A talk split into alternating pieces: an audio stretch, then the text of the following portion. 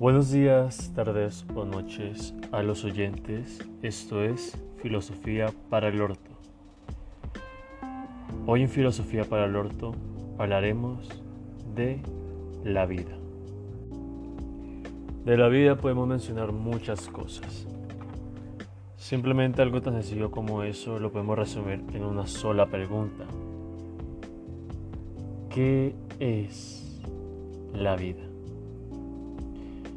Es una pregunta que se ha hecho mucha gente a lo largo del tiempo y se podría decir que fue la que comenzó y la mayor de la filosofía. Tenemos varias ramas.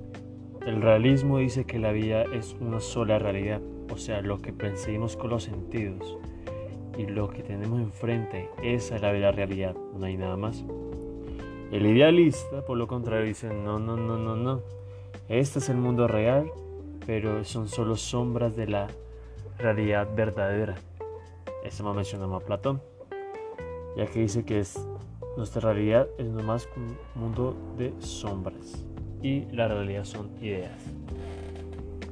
Por otra parte está el absurdismo, que dice que la vida es una cosa nada más que absurda, que no tiene ningún sentido ni propósito y que en realidad no hay ningún camino verdadero.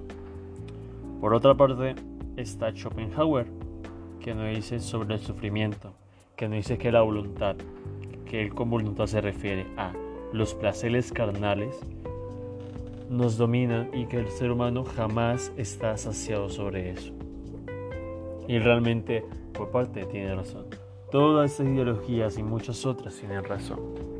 La religiosa dice que estamos aquí para alabar a un Dios y nuestro propósito es ser lo suficientemente buenos para llegar a un cielo o un infierno. Y todos pueden tener algo de razón. Pero, ¿qué es la vida como tal? La vida como tal es más un grupo de experiencias que tenemos cada uno. Algo que podemos sentir, crear y volver a destruir somos nuestros propios placeres, nuestros propios carnales, nuestras propias ideas y nuestros propios sueños. Nada los pone ahí. ¿De dónde vienen? Ahí está la duda. Pero realmente la verdadera duda es cuál es el propósito de todo esto. ¿A qué fin queremos llegar? Pues bien,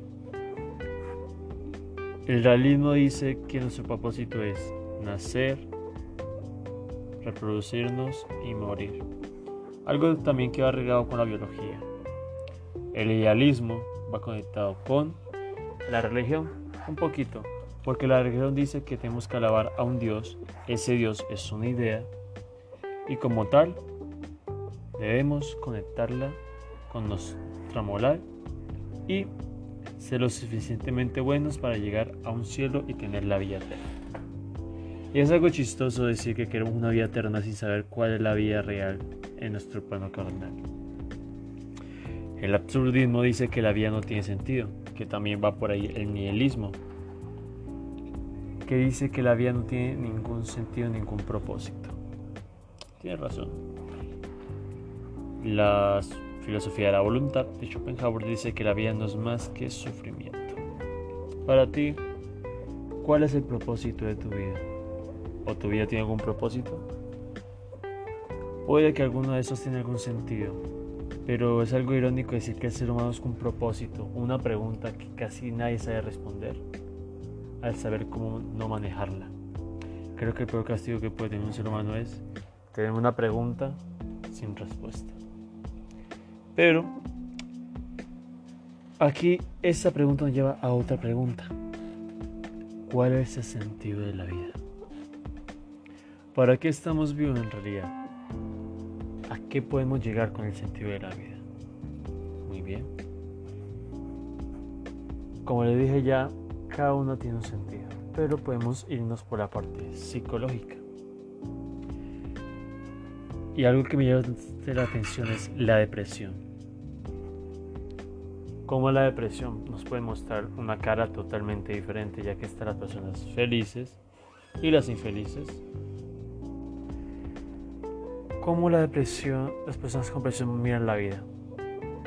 Obviamente como la mira Schopenhauer, claro, porque su falta de voluntad de nosotros mismos nos hace mirar que nada realmente tiene sentido y que al final todos vamos a morir. ¿Y cuál es el bucle en realidad de la vida?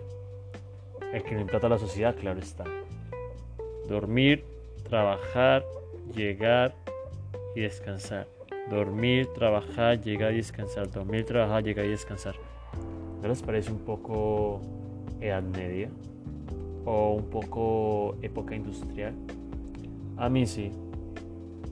La verdad, todo esto es un buque que no implanta la sociedad. Pero claro está que toda la verdad que implanta la sociedad es mentira.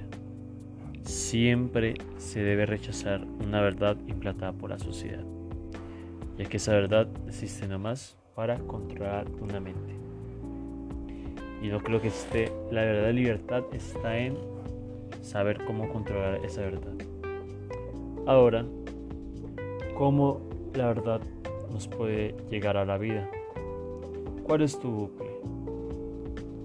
¿Nacer, reproducir y morir? Pero ese bucle tiene que algo que ver con la vida, nadie lo sabe, la verdad porque ya que todo esto, cada persona tiene sentido de la vida. Otro dice que el sentido de la vida es buscar la felicidad en los pequeños detalles, pero ¿qué de las personas, como dije ya, de la, con depresión que no pueden encontrarlo? ¿Significa que no tienen sentido de la vida? ¿Con algo que ellos ni siquiera han sentido? Otros dicen que la vida es sufrimiento, pero ¿qué de esas personas que sí pueden encontrar cosas que son placeres?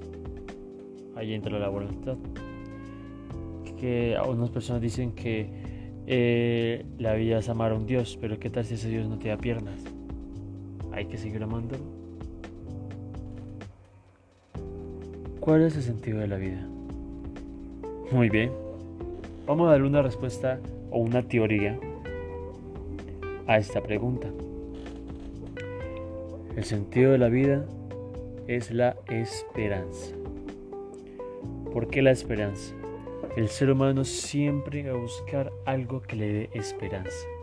Nada más. Siempre va a buscar una reunión que le dé esperanza, un partido político que le dé esperanza, una dieta que le dé esperanza, un trabajo que le dé esperanza. Porque el ser humano lastimosamente nació así eso, sin esperanza. Simplemente estamos cayendo por ese bucle, buscar la esperanza. Y sí, amigos míos, el ser humano le dio la sentido a la vida a la esperanza. Y yo creo que es un sentido de la vida bastante, bastante, bastante bueno. Siempre tenemos que buscar algo que nos dé esperanza porque la esperanza está con la felicidad. Tienes que negar toda la verdad que te hayan dicho para llegar a esa felicidad con esperanza. Si estás en una religión que te da esperanza, síguela. Si estás en un trabajo que te da esperanza, síguelo. Pero si no pero siempre con el propósito de buscar la felicidad, ya sea religión, partido político, trabajo, lo que sea. Eso es un sueño, porque al fin y al cabo, si miramos la perspectiva de la vida de una manera subjetiva, no tiene sentido en realidad. Y todo, y todo en realidad no está sin ningún motivo absoluto. Una persona con depresión lo mira así. Nos estamos guiando por ese sentido. Nos mira así porque la persona con depresión es bastante normal que no tenga ganas de hacer nada porque para él la vida no tiene ningún sentido. Pero simplemente sabe que al final va a morir. Y lo más aterrador de todo esto es que tienen razón. Tú no naciste sin ningún propósito. Tú no naciste con ninguna meta ya marcada, ni con ningún destino. Rechaza todas esas ideas.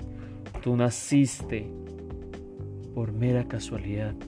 La religión, claro, te va a decir que eres un milagro, al igual que los positivistas, pero cierra un milagro, pero uno matemático. No naciste con ningún propósito ni con ninguna verdad.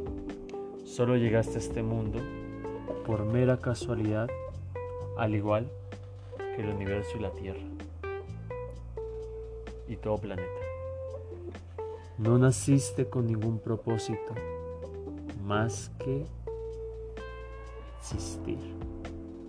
Y esa existencia debes buscarla alguna esperanza para que no sea aburrida. De lo contrario, quedaremos en un bucle que nos implante otra persona, otra religión u otra política. Cierto está que no queremos nada de eso. La vida es el mayor enigma que puede encontrar una persona. Nadie ha podido darle respuesta a eso y es algo irónico que algo que nos hace sentir irónicamente, valga más la redundancia, vivos, no le podemos dar una respuesta de saber por qué lo recibimos. Una simple casualidad de existencia propia. Muy bien amigos, eso, eso fue el capítulo de hoy hablando sobre la vida. Esto fue Filosofía para el Orto. Así que espero verlos en el próximo capítulo. ¿Cuál es la verdad absoluta de la vida?